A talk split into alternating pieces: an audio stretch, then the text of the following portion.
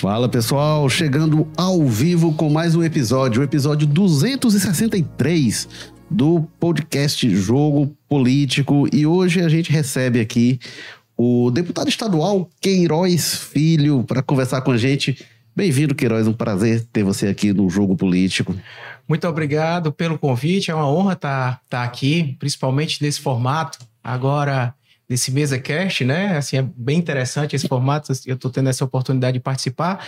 Principalmente queria também agradecer ao sistema de comunicação, ao veículo, o jornal O Povo, pela oportunidade de me convidar para a gente bater um papo aqui sobre o nosso estado. Enfim, muito obrigado pelo convite e obrigado aí aos ouvintes que estão nos acompanhando, ouvintes e quem está nos assistindo aí pelo YouTube. Queiroz é deputado estadual pelo PDT, e é sempre contabilizado um dos três pedetistas que não votam com o governo humano, né? O bloco que é mais próximo ao ex-prefeito Roberto Cláudio Queiroz foi chefe de gabinete do então prefeito Roberto Cláudio no primeiro mandato, um pedacinho do segundo até quando ele saiu para concorrer a deputado estadual, né? Está no segundo mandato. E aí tem esse grupo de três deputados que são considerados os independentes que se alinham ali com a oposição. E a gente vai poder falar com o Queiroz sobre como é que vai ficar o, o o, PDT, né? Muita gente anunciando aí que vai sair, o grupo de prefeitos, o que que fica do PDT, né? O que, que, que vai para as eleições de 2024. E para falar sobre isso, a gente tem aqui o diretor de opinião, colunista do povo, Walter George. Bem-vindo, Walter, mais uma vez. Largo firmo, quem nos acompanha, deputado Queiroz Filho. É, é, bom, é bom quando tem convidado, é porque você pô, me poupa nas piadas quando nós estamos só nós aqui, né? Nas férias, né, aquelas coisas todas. Mas enfim, vamos discutir hoje a crise do PDT, tendo a oportunidade de ouvir o PDT, né? Ficar só com os nossos pitacos, as nossas opiniões. Pois é, e temos também a presença do colunista de política Carlos Maza. Bem-vindo, Maza, mais uma vez. Opa, boa tarde, Érico, Walter, deputado, um prazer ter receber o senhor por aqui. Vamos que vamos, né? Que tem muito assunto é, e hoje temos aí uma presença qualificada, não vamos perder tempo com amenidades, né? Não, que as outras não sejam, né? Por favor. As férias do Walter são importantes mesmo. é, a gente está ao vivo pelo YouTube, depois vocês acompanham também a gente nas plataformas de áudio, na Spotify, os outros veículos também no formato tradicional do podcast, mas a gente está ao vivo no YouTube. Quem quiser, comenta lá no chat ao vivo, o Ricardo Maia já dá boa tarde aqui pra gente. Bom programa, valeu, Ricardo. Quem quiser, comenta lá que eu vou lendo ao vivo as participações.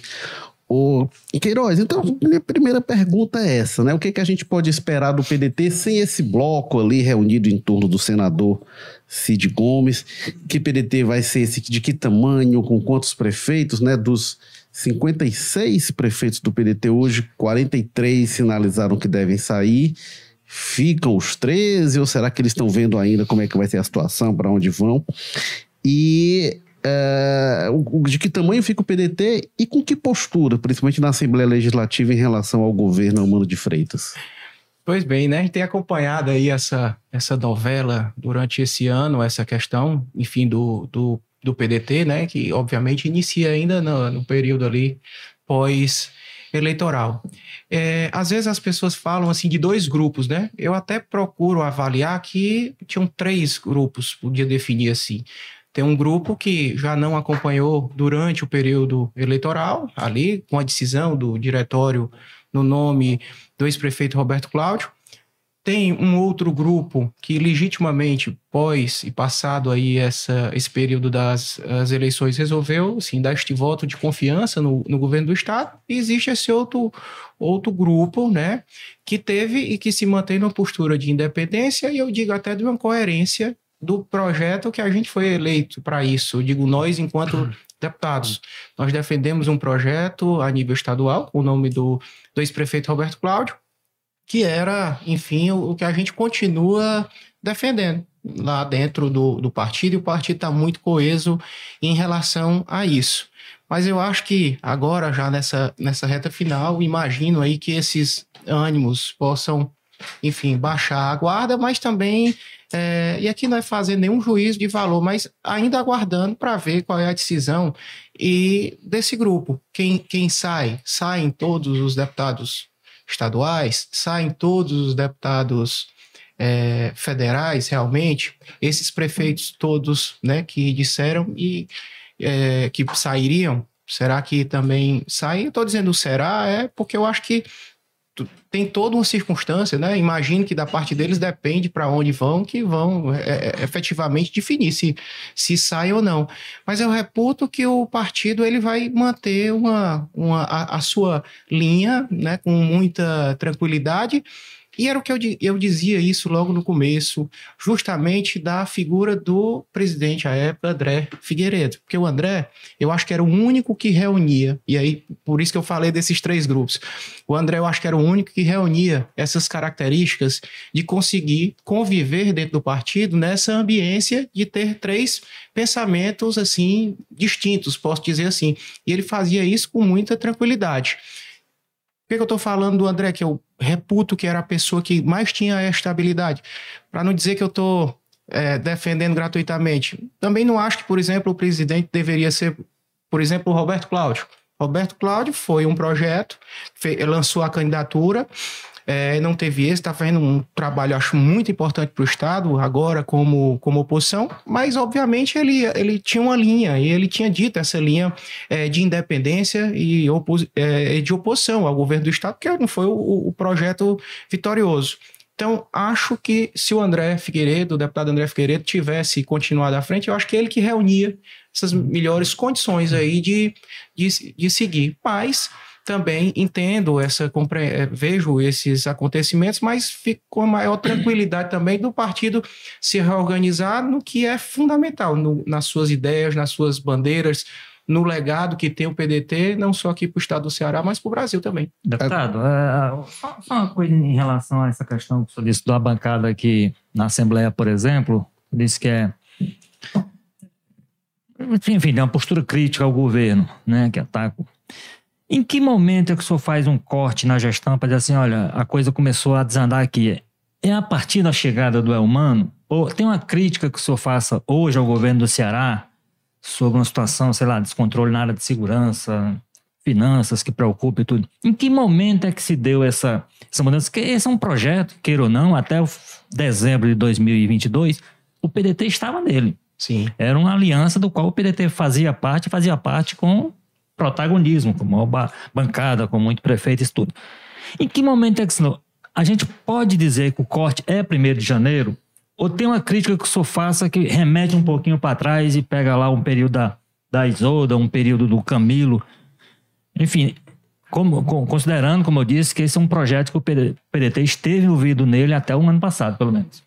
Obrigado pela pergunta. Isso era algo que, pós-eleição, eu penso muito sobre em, em, que momento isso aconteceu. E eu acho que foi até ali no momento eleitoral, e eu explico por quê. Eu acho que tem um projeto que estava em, em, em curso, um, políticas vencedoras aqui para o Estado, por exemplo, o caso da educação aqui é, do, do Ceará. Mas eu acho que logo ali no período eleitoral, acho que dentro desse projeto, duas questões foram colocadas. Uma que seria, através do PT, a continuidade de tudo do mesmo jeito, da mesma forma que vinha acontecendo, e um projeto, que foi assim a campanha do ex-prefeito Roberto Cláudio, que tinha que reconhecer aquilo que tinha dado certo, mas que precisava dar uma é, energizada assim no, no processo aqui do estado do Ceará. Quando eu digo no processo, econômico, industrial, uma série de questões que precisavam ser chacoalhadas. Eu, eu imagino que ali, naquele momento, assim, acho que já o passo da, das eleições, quando o PDT é, coloca um candidato com a tranquilidade de reconhecer aquilo que foi positivo e correto, mas que precisava, enfim, depois de um ciclo aí de 16 anos, precisava é, reconhecer, mas também ter a tranquilidade e a liberdade de cobrar e de é, mexer em áreas que não estavam funcionando muito, muito bem. Aí, por exemplo, você falou da, da segurança. Com certeza a segurança é uma é um tem uma delicadeza, principalmente no, nos dias de hoje. Se a gente pegar, até me disseram hoje, assim, uma informação que esse mês agora, é, esse final de semana agora foi um dos mais assim violentos. Enfim, informação, mas não, não tô com nenhum dado, não. Mas foi um, um final de semana bem violento. E eu imagino que, por exemplo, durante o governo passado, do, no governo anterior existia uma desassociação com o governo federal, né? E acho que agora o governo está aí numa, num, num, momento de ouro, onde tem essa aliança com o governo federal e agora com o governo estadual. Agora tem que ter a, a decisão, né, de fazer esse enfrentamento, que não, infelizmente não é o que eu tenho visto não, não, vejo o envolvimento, quando eu digo envolvimento direto do, do governador, de uma coisa que a população está percebendo, essa problemática da, da segurança, com toda tranquilidade. Não é algo novo, mas precisa ser, ser enfrentado e chamar para si. Eu acho que é isso que o cidadão espera dos seus governantes, chamar para si para resolver com, com inteligência, com investimento em pessoal, porque aí eu vou esse formato aqui acaba que a gente vai, vai conversando muito, mas fique à vontade para me interromper. Como, por exemplo, a gente viu uma reinauguração do Centro Integrado de Segurança, porque já tinha sido inaugurado, aí foi inaugurado de novo. Mas o que vale uhum. mesmo, eu acho que são a tecnologia que estava ali embarcada, que já está funcionando, que já estava funcionando né?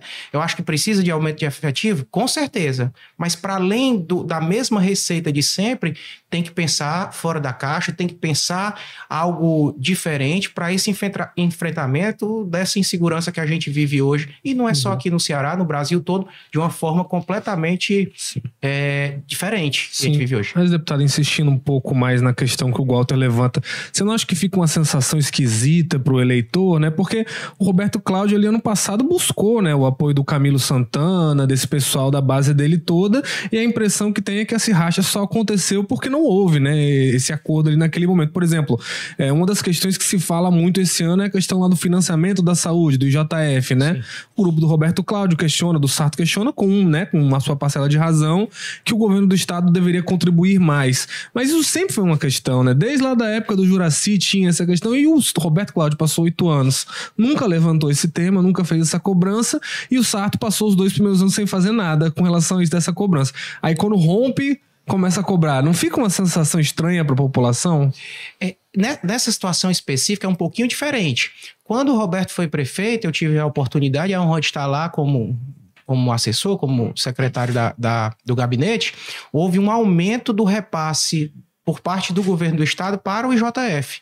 O que houve agora foi uma retirada desse acréscimo que existe por parte do, do governo do estado. Foi realmente uma uma alteração. Existia um repasse. Mas ainda pequeno, era uma minoria, né? Do, do, do, financiamento. O financiamento sempre foi maior da prefeitura. Não, muito maior. E teve uhum. esse incremento que foi até pequeno pelo que o IJF responde, né? Pelo que o IJF responde a nível de Estado. Se você for analisar, mais da metade da população, é, mais da metade dos pacientes são do, do uhum. interior do Estado. E só para ficar claro, eu defendo que tenham que ser recebidos mesmo. Enfim, a população não pode ficar por conta dessas questões sem o, o devido atendimento. Mas aí ele foi de um, de um corte, de um, de, um, de um repasse. E, como eu digo, essa questão, durante o processo eleitoral, acho que, que foi, e é natural de dentro desse grupo maior, que partiram, assim, dois caminhos, né? Um que reconhecia aquilo positivo, e eu acho que é importante fazer esse, esse reconhecimento e não destruir o que o antecessor fez só por questões políticas, mas com a necessidade de chamar atenção para. Sem contar que ficaria esquisito mesmo, né, deputado? Ficaria Porque, completamente. Como eu disse, é, o PDT esteve dentro desse projeto e é. comandando ele em boa parte, né? De repente aparecer com terra, com terra arrasada. Exato. Com relação a isso, ficaria esquisito, por mais que isso seja compreendido, como o senhor disse, por questões pontuais. Reduziu o dinheiro ali, fez um, alguma coisa. Se o PDT tem sido, tem sido vitorioso na eleição, haveria essa autocrítica? Porque, assim, essa não é uma situação que apareceu do dia para a noite, né? Essas situações todas. Até a própria segurança, como você disse, não é um problema, é um problema com seus componentes locais. Sim. A questão das facções, me parece, tem uma parte dela. Agora, é um, você tem um quadro nacional. O senhor diria que o PDT estaria lidando diferentemente com a autocrítica em relação a isso, esses problemas de saúde, esse problema de, de segurança, se fosse o PDT o vitorioso né, no processo eleitoral? Estava preparado para isso? Porque essa é uma situação que acabou aparecendo por causa do rompimento o, no o, processo eleitoral. né? Antes, negócio, se o Roberto Cláudio tivesse sido escolhido para ser o candidato. Pois é, é não, é, é, isso. É, havia um processo eleitoral. Se o processo eleitoral conduz para o, o, o a candidatura do Roberto, manter a aliança. O senhor diria que tudo isso poderia estar, correr, correr o risco de tudo isso estar embaixo do tapete? Eu, eu compreendi, inclusive, essa questão que o Eric colocou, porque realmente, assim, da, da forma como se deu a, esse rompimento, claro que, que essa autocrítica seria feita, porque eu acho que o Roberto já pontuou isso na própria campanha, né? Isso acho que ele já expressou é isso. ele já durante- fez campanha de oposição, já né? fez a campanha é, Na oposição. nesse, nesse sentido de Eu se ele fosse candidato de É, governo nessa situação. Foi isso que o Eric né, É. falou. Mas eu acho que seria necessário, de toda forma, ter essa, enfim, essa, essa mexida, sabe? E, e digo isso, eu fui deputado, tive a honra de ser deputado na, na legislatura passada e, a- e acompanhei muita coisa. Então, tava, eu estava lá também e tenho a tranquilidade de saber que muita coisa funcionou, que muita coisa deu certo, mas também tinha já essa, essa visão que algumas políticas precisavam ser efetivamente mexidas. Porque no final de tudo, ou se faz isso, como eu espero, inclusive que o governador Elmano faça, ou realmente o resultado para a população não vai ser positivo, não. Tem que, tem que ter essa, essa autocrítica até de um governo de, de continuidade. Obviamente, da compreensão e com, com todo é, é, é, entendimento e tudo, mas é porque eu, eu noto e vejo que, às vezes, a aliança política muito grande hoje, aqui está no, no governo, ela, ela virou finalística. Ela é a razão e não meio, como eu No, no entendo. governo anterior, a aliança era maior, viu? A oposição era mais reduzida. Não, com certeza. Eu, e eu acho que a, a para além aqui não é não é me citando não, mas também era bem menor e mas também eu acho que o próprio governo dá margem a isso. Eu acho que quando o governo erra, eu acho que também permite que tenha mais oposição. É, eu vou só trazer aqui uma informação antes da gente prosseguir, porque é, saiu, na hora que a gente estava entrando aqui, iniciando o podcast, saiu a indicação do, pelo presidente Lula do Flávio Dino para ministro do STF e do Paulo Gonea, procurador-geral da República. Vai dar uma animada no Senado, viu? Essa, principalmente a indicação do Flávio Dino. Mas bora seguir aqui. Acho que hoje de manhã circulou isso. É, tava, É, tava, que tava sendo era aguardado, como né? expectativa, chamar, né? Até porque o Lula chamou o Dino para uma Uhum. conversa fora da agenda e isso sinalizou para mim. estava sendo aguardada e foi confirmada que a gente estava entrando aqui foi confirmada essa informação. Ah, e, mas eu queria perguntar, deputado, o senhor falou que é, é, fiquei curioso sobre isso. Quer ver quem é que vai sair mesmo do PDT? Que está falando de sair 10 deputados estaduais e, e- e quatro suplentes que, que ou estão em três que estão em exercício, o Tim Gomes que está num cargo é, é, na SEASA e é, cinco deputados federais, né, um deles suplente em exercício, e 43 prefeitos. É, o Evandro Leitão está na justiça pleiteando sair, os outros deverão entrar também com esse pedido, alguns estão receosos, se vão. E aí, obviamente, que vão ver também para onde é que vai o partido. O senhor acha que tem muita coisa ainda para ver? Pode ser que alguns desses fiquem no PDT, o senhor acha? Eu imagino que alguns desses podem até é, permanecer. Eu não tenho nenhuma informação assim privilegiada de quem acha, de quem comentou que, que pode ficar, não, mas imagino, principalmente por parte dos deputados, enfim, por uma questão da regra eleitoral do, do risco, efetivamente, da perda do mandato, para qual foram eleitos pelo PDT. Também é, baseado numa, numa- Não é nem numa recomendação. Dentro do, da, Diretório Nacional do PDT, que também fala dessa questão do, do partido, né, das, da fidelidade partidária, que também iria pedir os mandatos. Então, às vezes, eu não imagino que isso acontecesse agora. E já que eu falei que entendia que existiam aí três grupos, você imagina também que uma parte aqui é só uma imaginação, também digo, e não posso falar por eles, mas teve um grupo que já não caminhou com o PDT desde aquele início. Será que eles iriam caminhar junto a esse novo rumo que deve tomar essa parte? Ou, porventura, irem para um partido da base já atual do governo, sei lá, o Seguindo- PT? O... Seguindo o Camilo, eu, mano. É, enfim, então imagino Então que pode ser que uma parte desse pessoal já não esteja mais na liderança do Cid, esteja mais na do Camilo. Eu, eu imagino que sim. Eu imagino porque eles já caminharam assim, né? Desde as das eleições. Então, imagino que dessa forma pode ser que alguns deles Sem contar com É a bancada dos, dos fulanistas, né? Na, na versão do Ciro. Sem contar, obviamente, com, e eu tenho o maior respeito de quem teve conosco também, enfim, e está dando esse voto de confiança aí ao, ao governo, né, nessa, nessa compreensão. Não sei como é que vai haver ou essa, essa habilidade aí política para você. que- imagine quem foi o aliado de primeira hora. Será que ele não vai cobrar ou não vai imaginar que ele vai ter um apoio do governo também de primeira hora, sabe?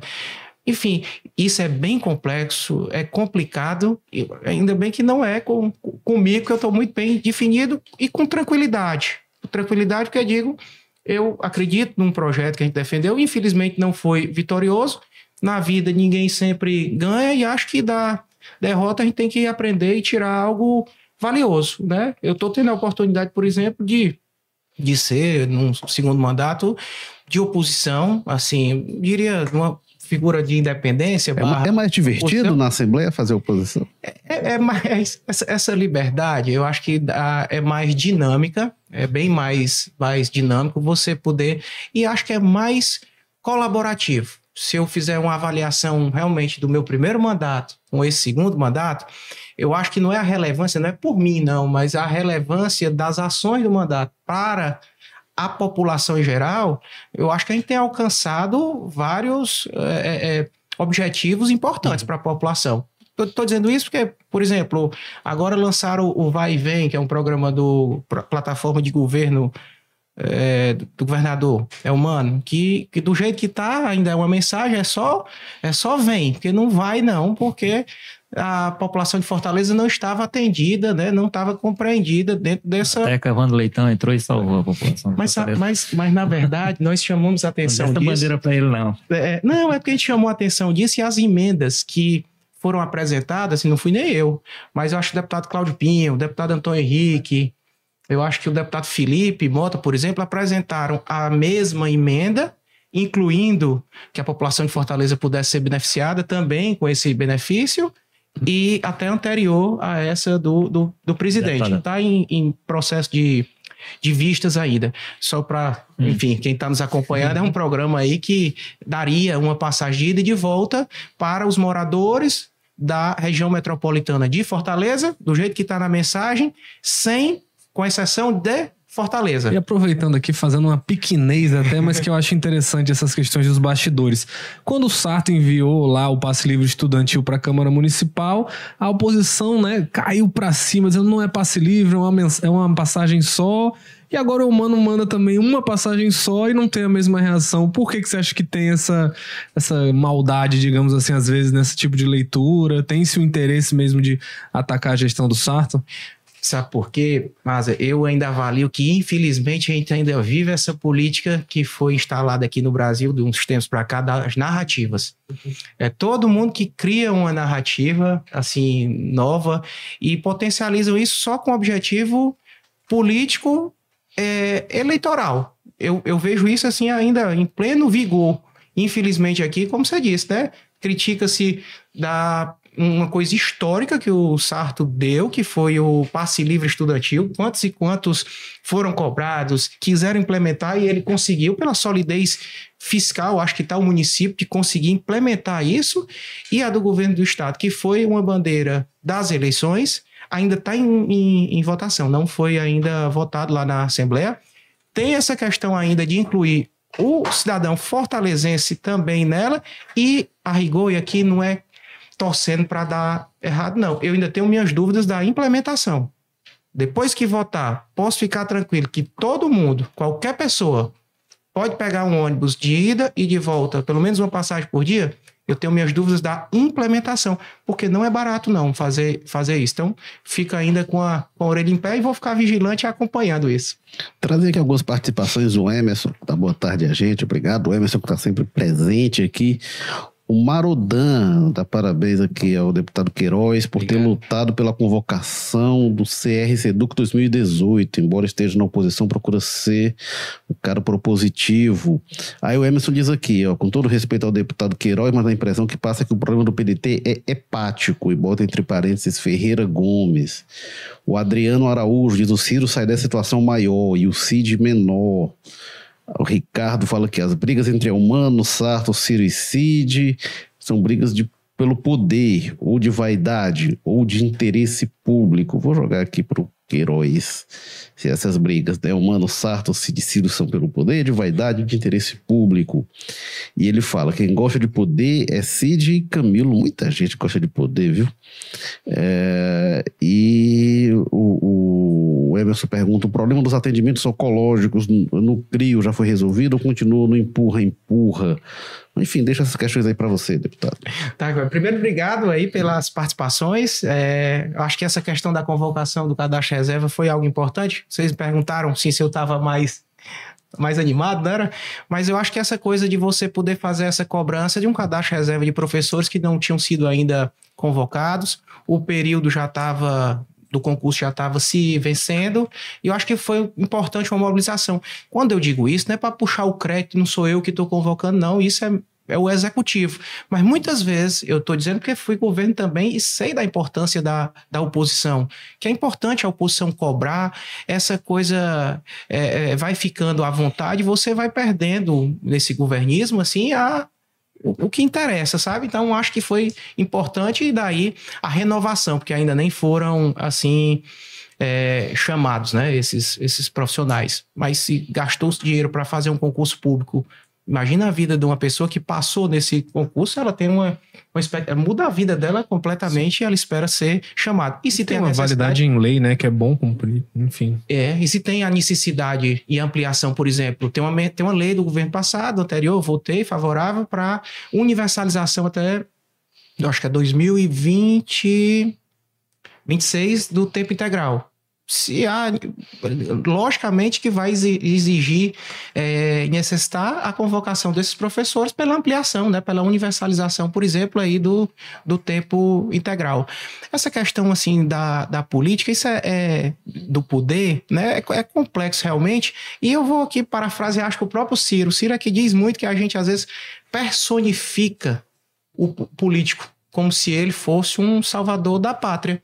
E muitas vezes, aliás, na, na, a verdade é que não é. O que a gente tem que observar são as atitudes, a política pública implementada, o que colocou para fazer quando teve a oportunidade de, de, de, fazer. Eu acho que esse é que deve ser o, o, o debate. E da minha parte, eu estou tranquilo, porque eu estou sendo coerente com aquilo que eu defendi na campanha, com aquilo que eu acredito, com, com o projeto que eu imaginei que era o mais favorável aqui para o nosso estado. Então, como eu estou guardando aí essa coerência, me deixa mais é, tranquilo.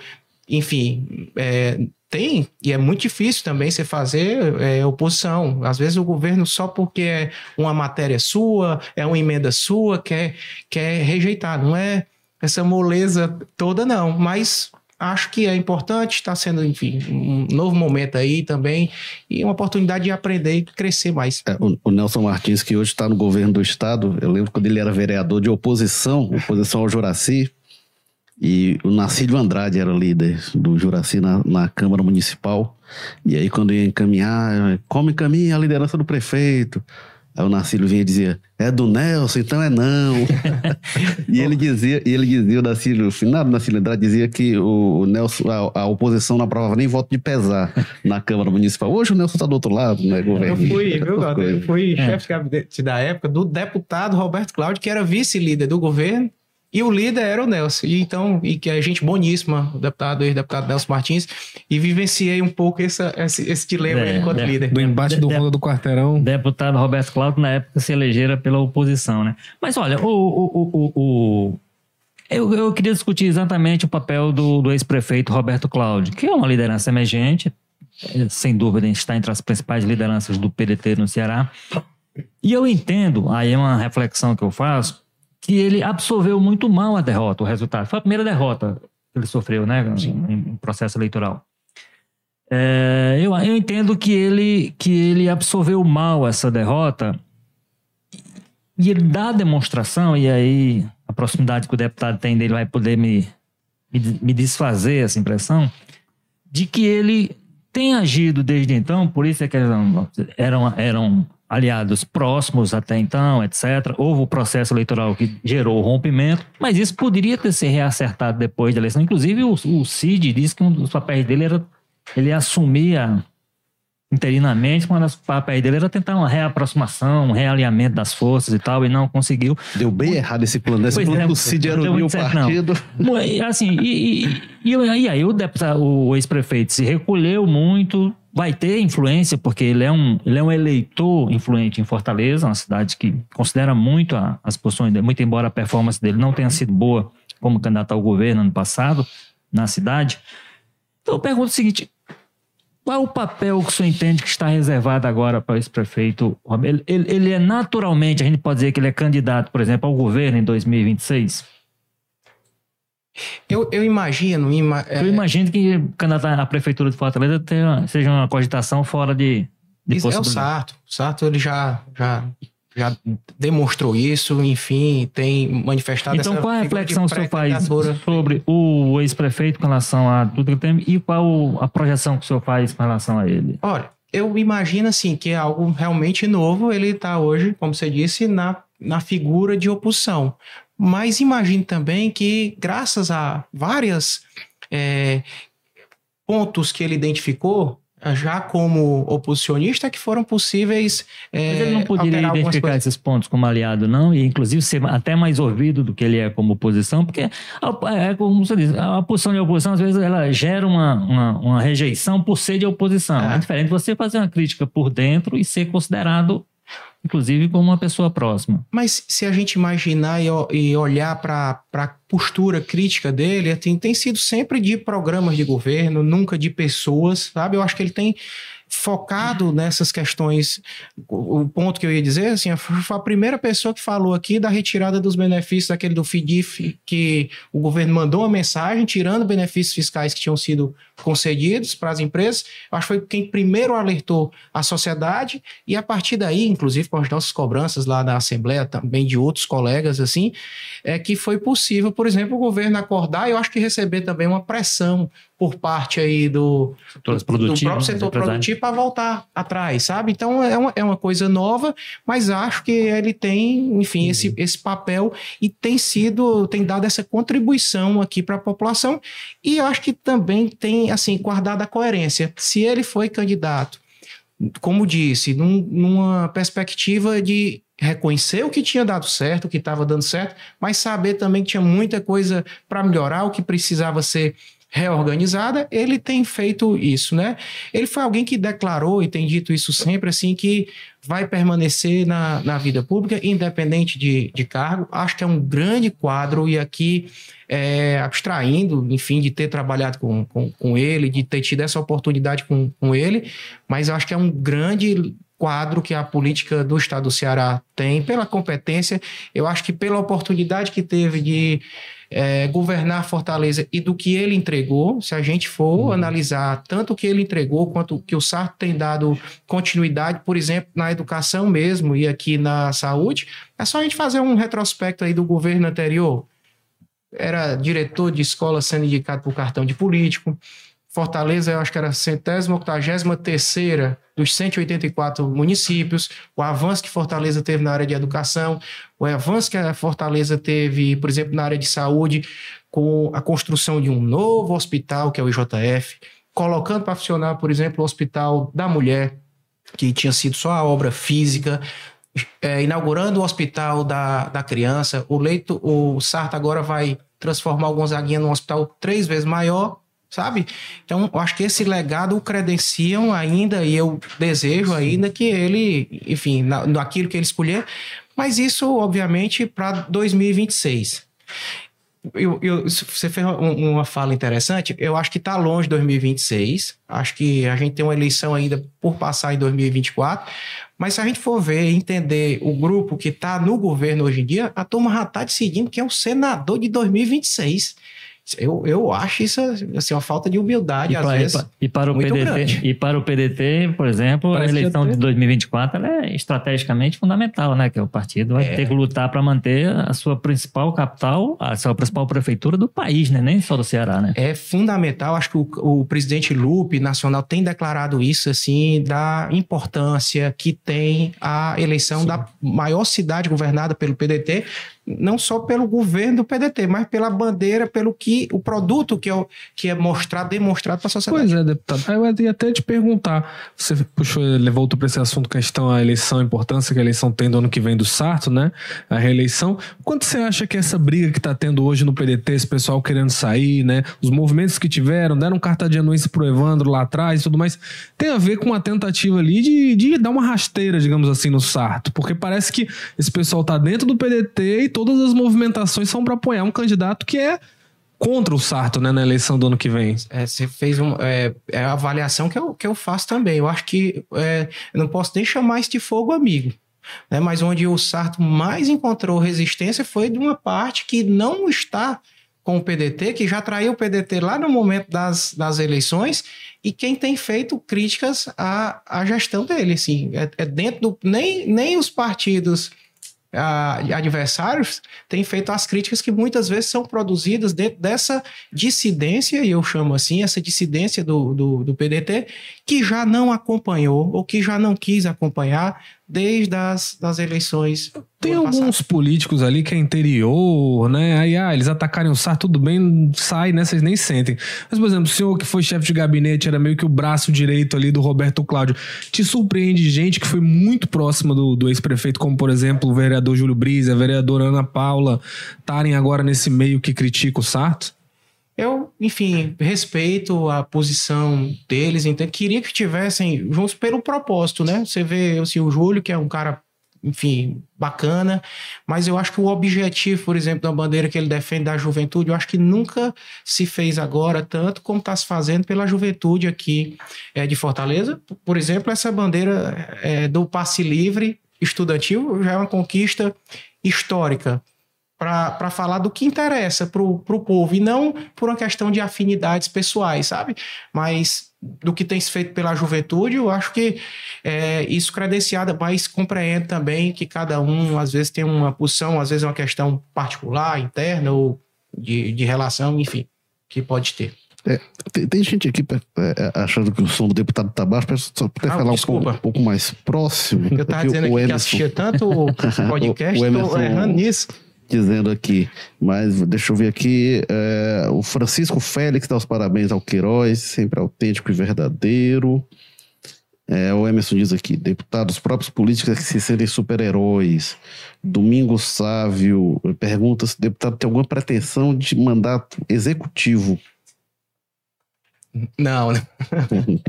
eu faço, eu, eu, digo que tive do executivo, acho que foi uma oportunidade ótima. Quando eu digo executivo, não, não com eleição, né? Fui um assessor, né?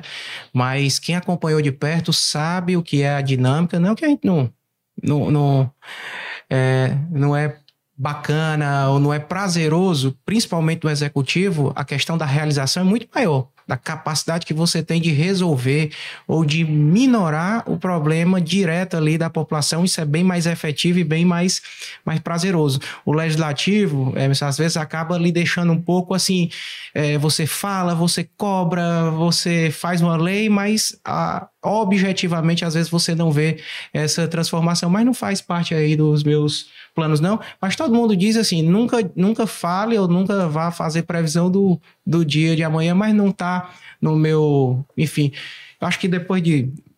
Essas, essas questões, essa mudança aí, inclusive, de hoje ser, ser oposição, acho que é, eu tenho procurado é, ter a compreensão do, do meu papel e me dedicar a, a, isso. Quem teve no executivo sabe que passa bem rápido.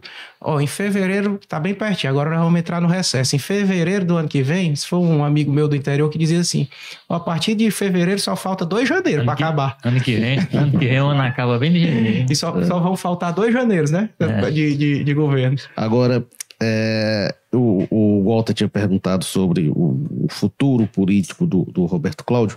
O senhor acha que o PDT, do tamanho que deve ficar, e a gente não sabe exatamente, ele é um partido que vai ser capaz de sustentar um projeto eleitoral para eleger governador do Ceará, por exemplo? Eu tenho certeza que com, com, com, a, com as pessoas que são efetivamente pedetistas, que acreditam na bandeira do PDT, que tem legado, que tem serviço prestado. Você tem o Ciro, que é um ex-prefeito, ex-governador, ex-ministro, uma figura importante dentro do, do PDT. Você tem o Roberto, pela contribuição que deu aqui a, a Fortaleza, do legado que ele tem. Eu acho que a população tem esse reconhecimento disso. Você tem o Sarto, prefeito de, de Fortaleza, enfim, anunciando aí. É, um, um conjunto e um pacote de obras não sei se já, já, já anunciou, mas iria fazer um, um, anúncio de mais de 2 bilhões de obras aqui no município de Fortaleza. Enfim, acho que você tem bons quadros, né? Você tem o próprio André Figueiredo, você tem bons quadros. E a tranquilidade que vai dar é, agora nessas com essas divergências aí do PDT, já que que está caminhando para isso, já que não foi possível, repito, com o André ter essa mediação que ele, reputo, vinha fazendo muito bem, eu acho que vai ser de um tamanho que vai se tornar atrativo muitas vezes para lideranças que pensam da mesma forma, assim, num partido de centro-esquerda, sabe, que tem esse pensamento progressista, e eu acho que vai ser um espaço também muito importante, e eu acredito ainda nessa carência que, que as pessoas têm principalmente nós brasileiros, diria nem aqui só do estado do Ceará, que vivenciamos essa questão da extrema direita com a extrema esquerda, mas pelo menos com as pessoas que eu converso, com quem a gente bate um papo, eu acho que tem um sentimento ali de pessoas que, num projeto aí de, uma, de, um, de centro-esquerda, mais progressista, buscam é, identificar. E eu acho que com essas referências aí dessas pessoas, eu acho que poderia, estou dizendo isso de, de ficar de uma envergadura, enfim, é, de um tamanho competitivo, bem competitivo aqui no estado. Agora o senhor, o senhor as alianças também. O tá? senhor disse até que é, mas eu queria reforçar. É, o senhor é otimista com as chances de reeleição do, do, do prefeito Sarto, mas a gente tem um cenário bastante confuso de disputa, né? Você tem pelo menos três blocos importantes aqui em Fortaleza que você dá. Bom, vai ter esse bloco governista e governista estadual, né? Pode ser um candidato do PT, pode ser o Evandro, Luiziano, sei lá quem.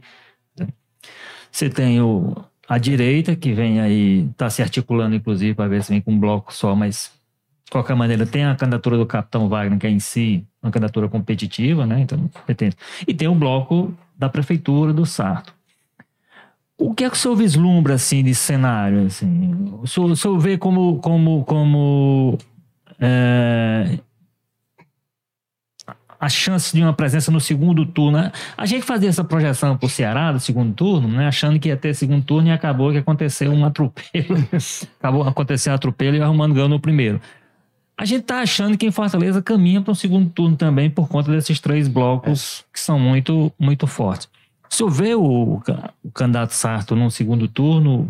Vejo com, completamente. É, né? E aí, se você me permite, assim, eu que aprendo com vocês, viu? Aqui não é para agradá-los, não, mas eu que acompanho as notícias que vocês pautam. Eu acho que até que são mais, grupos, né? Tava até anotando aqui, teremos o Sarto, né? pré-candidato, hum. obviamente, no período certo ali da, que a eleitoral permite, mas já como pré-candidato do PDT, com a importância que tem não só do PDT estadual, mas do PDT é, nacional, o interesse na reeleição do prefeito Sarto. Você tem um candidato que eu imagino aí que deva ser do PT, enfim, acho que já, já é mais ou menos consolidado que deve, deverá vir um candidato do PT, não, não sei quem é. União Brasil, com, com o capitão Wagner, que é uma figura que tem estado aí na oposição ao longo do tempo, mas com uma grande é relevância, um recall, né? com um recall, com, é. com um grupo político. Aí esse final de semana a gente viu o novo, né? É, Lançando aí o, o, o Eduardo É, o, o, novo eu boto nesse bloco, nesse bloco? onde está o capitão, de alguma forma, muito embora. Inclusive, eles sinalizaram é. para um segundo turno. E, então. o, P, e o PL, e, né? E, o, e o bolsonarismo. Aí sim, é. aí esse a gente não sabe com, que tamanho é que vai ter de fato, é. se vai tirar a voto do capitão, de quem é que vai tirar a voto. É. Né? No segundo o anúncio turno, do PL aí do, do, do, do André que Fernandes. ficou certo, né? Que seria pré-candidato o André. Isso. E o Carmelo agora como presidente. Como presidente. Até, até escutei ele aqui. Na sexta-feira ele deu uma entrevista aqui. Uhum. Num segundo turno ali entre o Sarto e um candidato do PT, é, ele, ele se sentiria à vontade para buscar o apoio do capitão, do André Fernandes? Como é que vocês veem essa possibilidade? Eu tô, eu tô encarando assim, eu acho que aguardando cada, cada, cada momento, né? Eu acho que são pré-candidatos legítimos, todos esses grupos. Eu acho que eu vivenciei um pouco isso quando eu tive lá na prefeitura com, com o Roberto. Eu acho que esse momento anterior, ainda que não é o próprio momento eleitoral, porque tem muita coisa que ainda vai se definir. Eu acho que no, no próximo ano, lá para março, abril. É porque é, é até uma reflexão aí que eu faço todo mundo esse ano todinho passou o tempo dizendo, não, eleição a gente só se preocupa no ano que vem. Mas todo mundo falando só e mexendo em política. Falando, ele... mexendo e conversando. E, e, conversando sobre política eleitoral municipal, né? Mas todo mundo, na hora que pergunta, que aperta, não, não, isso aí a gente vai deixar para o ano que vem. Eu digo de todos os, os lados. E só vi isso numa, numa antecipação total desse ano. que eu, eu, eu, eu, só acho sobre isso que o PDT do Ceará é que não, consegui, é que não conseguiu resolver a, nem a crise de 2022 ele conseguiu resolver até hoje, né? Então, talvez essa, é. essa definição seja importante para resolver, para pensar é, para 2024, né? Para pensar em 2024, mas com esses blocos. Eu acho que no ano que vem, é, honestamente, é que a população vai, enfim, avaliar aquilo que tem que tem sido positivo. Acho que esse conjunto de ações, você tem um município com a solidez fiscal e financeira como está tendo Fortaleza. Você vê um conjunto de obras acontecendo na cidade toda. Se eu não me engano, acho são mais de duzentas e poucas obras. Nenhuma obra parada. Acho são, são ações positivas. Você vê aí, um passe livre. É, estou dizendo assim, reajuste do, dos servidores é, sempre o município partindo na, na frente, é, no anúncio, na implementação de vários casos. Eu acho que isso, quando chegar no ano que vem, é que não só, que é o mais importante, obviamente, o povo vai parar para pensar. Agora, imagine quem está pelejando, como diz no popular, para sobreviver. Está pensando quem é que vai ser o candidato do, do ano que vem, né? Eu acho que a, as pessoas param para pensar, fazem uma avaliação daquilo que está acontecendo e do que eles esperam. Acho que vai ter também muito disso do comparativo, do, do legado aqui do PDT, do que uhum. o Roberto fez Fortaleza, com, com o que o Sarto tem feito e avançado muito aqui em Fortaleza, verdade, com né, comparação né, com... É que se a gente tivesse no debate desse no final de 2021, ninguém bancaria a candidatura do, do Elmano, por exemplo, ao governo. E ele não até, até o Elmano tomar um né? susto e dizer, Elmano, você vai ser governador. Né? Então, possivelmente, pode ser quem esteja projetando aqui o nome, não esteja projetando é. o nome que vai aparecer aí, sem é.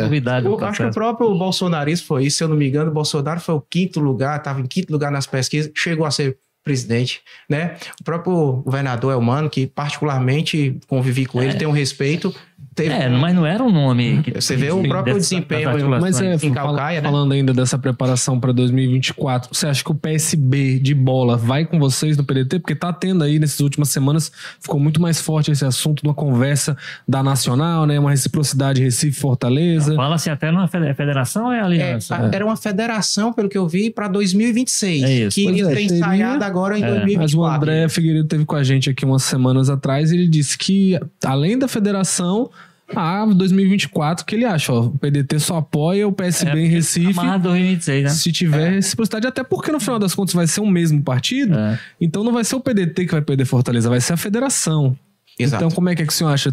Isso vai pesar? É, eu, tenho, eu tenho acompanhado, assim, pela, pela imprensa, o que eu tenho, tenho acompanhado. Sei que isso, dentro do, do diretório do, do PDT, é algo que tem essa expectativa. Eu acho que tem essa questão da reciprocidade, que vai ser um ensaio já para uma formalização da federação e que isso passava necessariamente por 2024, onde temos a vice-prefeita lá em lá Recife, né? É. E aqui no caso do, do, do PSB. Torço para que isso aconteça, torço para que isso aconteça, mas assim, uhum. não está aí no, no, no, meu controle. E co como eu disse, nessa nova postura, eu tô, eu tô aguardando as coisas acontecerem para eu para poder. Seriam duas máquinas, duas máquinas interessantes para uma candidatura nacional, né? A prefeitura de Recife e Fortaleza são duas prefeituras bem, sem, sem bem sombra de dúvida. o Leonardo aqui diz: o Cid não estar na campanha do Ciro e do RC indiretamente foi o maior apoio que o Lula e o Almano tiveram no Ceará. É, Peraí. Aí o Emerson diz aqui uma coisa, ele faz uma brincadeira, mas aí eu queria pegar para um ponto. Depois eu vejo. É, ele diz assim: olha, deputado, por favor, peça ao prefeito Sarto para aparecer em público com a fisionomia mais disposta, sei lá, tomar uma gemada, um açaí com granola, um feijão com rapadura. Lá no Rio, mas o que eu queria... feijão máximo, comer feijão máximo. É, mas o que eu ia perguntar, se o senhor acha que. O senhor falou aqui das ações do, do prefeito Sarto, enfim, Tem uma questão da imagem, da gestão, que talvez precise ser mais bem trabalhada em relação. Mais do que a imagem da gestão, a imagem do gestor. É, mas do Sarto também. É do porque o prefeito. Sarto ele sucede dois prefeitos muito carismáticos, né? A Luiz É. Lins, uma pessoa de muito carisma. O Roberto Cláudio, que eu nem acho que era quando foi eleito, mas se tornou Ele se um político transformou, muito né? carismático, É. né? Os vídeos dele dançando forró com o pessoal. os apelidos, né? O Roberto É. Cláudio, a cervejinha. É. O Sarto paga um pouco por isso, é uma questão que precisa ser trabalhada. Eu, eu, viu, Emerson? Mas você vê, ó, você, eu fui para umas duas inaugurações, inclusive da Escola de Tempo Integral há pouco tempo. é, e o, o Sarto super animado, cantando, cantarolando. Eu acho que tem sido. Tem sido isso importante. Eu acho que essa questão de, da, da imagem, da, da avaliação, como eu digo, não tenho dúvida da é, avaliação da, da gestão assim de Fortaleza. E o que vai valer mesmo, eu acho que na hora do vamos ver, é justamente é essa questão do, do resultado que ele tem entregue, né? Que, do que ele tem colocado para fazer. Tô, não estou repetindo um mantra, não, mas, por exemplo, uma conquista histórica que foi esse passe livre que até então ninguém fez. Então, eu acho que na hora que se caminha ali para o processo eleitoral, eu acho que as pessoas passam, e eu acredito mesmo na inteligência das pessoas, elas passam nessa racionalidade a ver o que é, o que é importante. Eu acho que com esse conjunto de coisas acontecendo por toda a. Mas, a por cidade. exemplo, e a taxa do lixo, que é uma na racionalidade, vai incomodar muita gente também. Aí você vê dessa questão E o da boleto continua chegando todo mês, né? A Diz que taxa é um do- eleitor, né? Muito. essa questão, por exemplo, da taxa do lixo, onde foi, enfim, criado um mecanismo para reduzir numa obrigatoriedade de uma. É tão, é Uhum. tão.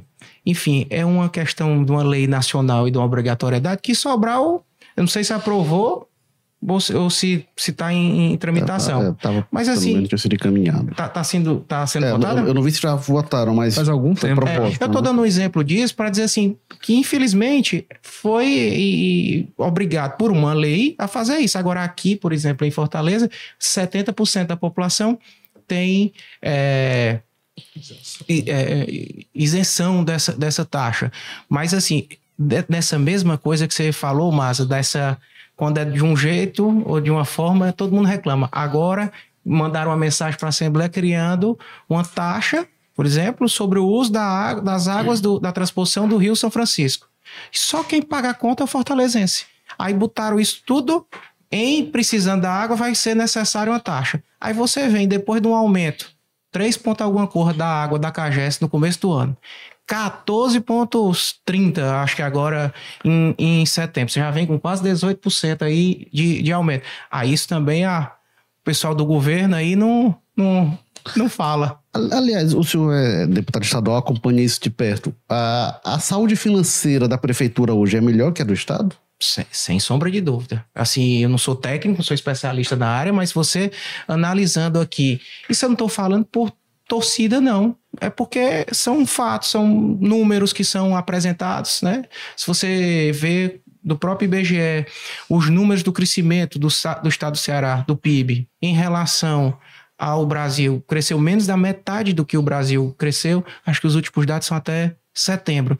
O Ceará só cresceu a metade. Então, é, e eu acho que era um conjunto de, de ações que, desde o começo do ano, deveria, e talvez não tenham feito porque é um governo de continuidade, parado para olhar a situação econômica do, do, do Estado. Com esses indicadores, você vê, por exemplo, a geração de emprego. Não estou falando nem dessa competitividade que há na formação, ou na. Que, que, que não é o governo nem é a prefeitura que gera o, o emprego. Ele cria o ambiente para as empresas se estabelecerem e criarem esses empregos. E isso é uma polêmica que a gente vê muito ao longo do- do- dos últimos tempos aí. Mas se você comparar, acho que foram 62 mil empregos gerados no ano passado, de janeiro a setembro, contra 48 mil agora, de janeiro a setembro de 2023. Então, infelizmente, com os dados que são apresentados, a situação econômica do Estado não é favorável e não há um zelo. Quando eu digo um zelo, de eh, analisar isso. Por exemplo, empréstimos e contração de empréstimos para adiar ou para postergar dívidas. Isso é falta da minha avaliação de liquidez ali do Estado para poder honrar aquela dívida. Semana passada teve, e até para explicar para quem está nos acompanhando, um- uma solicitação de empréstimo, que o governo mandou uma mensagem, Caixa Econômica Federal, construção de habitação popular. Empréstimo com um objetivo e com uma entrega de algo, é, de uma ação, eu sou super favorável e, obviamente, devia estar discriminado ali como eram as condições desse empréstimo. Mas já que é para construção de casa popular, que é para questão social, acho que é positivo. Agora, empréstimo para você colocar para frente a dívida, isso é para acender realmente a luz amarela, vermelha, de que o negócio não está indo bem. Se tivesse tão bem, por que, que foram mexer na aposentadoria?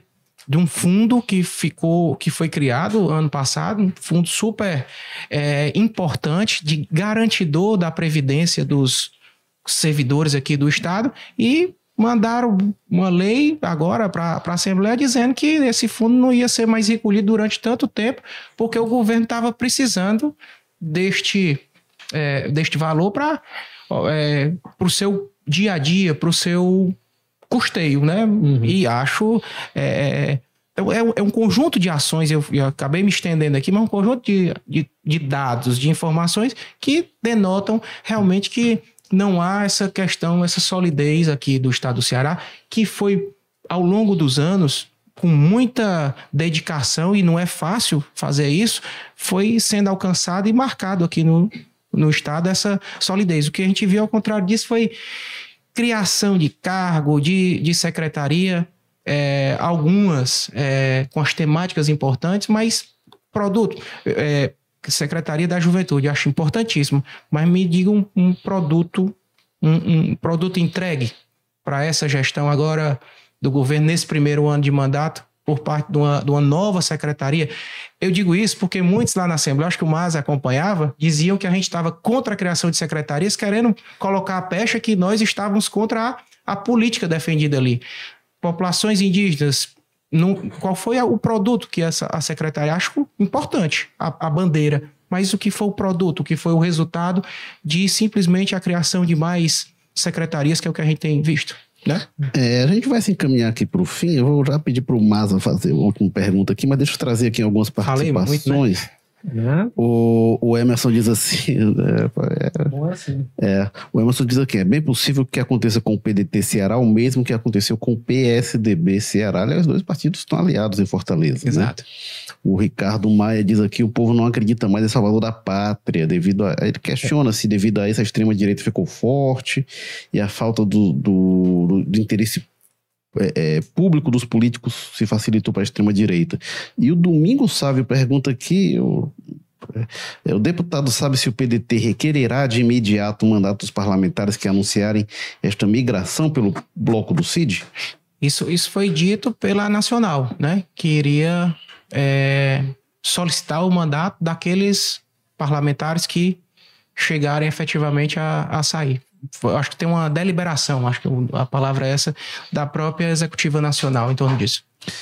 Carlos, manda rapidinho, deixa aí a última pergunta aí no ar. É, deputado, a gente teve essa última polêmica recente aí que o senhor falou, dessas questões de denúncias que o Roberto Cláudio vem fazendo. É, o Roberto Cláudio começou a falar muito, se não me engano, foi a primeira pessoa que falou isso, não tinha ouvido antes, é, dizendo que o governo do estado tem um plano de fechar o Hospital César Carlos aqui, né, tudo mais. O, o governo do estado lança uma nota dizendo não procede, né, que na verdade o que está acontecendo é uma transferência gradual para o hospital da UES dessas, desses leitos. Mas como é que é, na visão de vocês? Isso aí é uma, uma conversa fiada? Vai fechar mesmo? Qual é a leitura que te tira? Mas esse, esse assunto é, é importante, que foi, circulou, eu acho que no final da semana passada, mas é, eu fiquei impressionado, foi com a nota do governo do estado que diz que não vai fazer uma coisa fazendo. Porque ele pegou a, a, nota, foi dito, né? Eu acho que o Roberto chamou a atenção disso, mas isso foi um grupo de é, servidores que apresentaram essa, essa, essa situação. Se você vai pegar de um prédio e levar para outro prédio, o que é isso? Não é o fechar o outro, não? Enfim, é porque a, a nota, eu fiquei assim impressionado, porque a nota assume isso. E tem uma entrevista, acho, da própria secretária de saúde, que diz que vai levar uma parte do serviço. Então a notícia não é ruim, não, acho que é três vezes pior. Porque tem uma, uma parte que diz que vai levar o atendimento do Dona Libânia e do Hospital de Messejana, da pediatria, e também o César Carlos, para o hospital universitário da, da UES. Aí eu pergunto, qual é o serviço novo que, que é aberto com isso? Se eu estou abrindo um, não estou abrindo um serviço novo. Eu acho que se não era para abrir, ou se era só por uma questão estrutural, e com certeza um prédio novo vai acolher bem melhor, não tenho, não tenho Então, pode disso. alivi- pode estar aliviando o hospital do Messejana para atender mais gente, que é, É, um caos, né? Eu acho que tem que ter essa, essa clareza. Por exemplo, o César Carlos, eu vou pegar todo e colocar numa torre lá dentro do, do hospital. É, mas o que tinha antes vai, vai continuar existindo, né? O que, o que tinha antes vai continuar existindo ou vai ser dado espaço para abrir ali um outro serviço? Eu acho que o que importa é a construção de um serviço novo, né?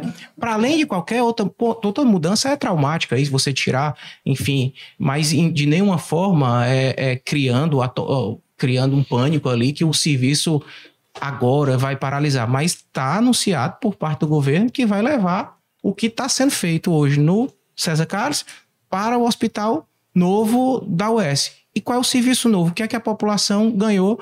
Eu acho que pode ser até que tenha uma ampliação.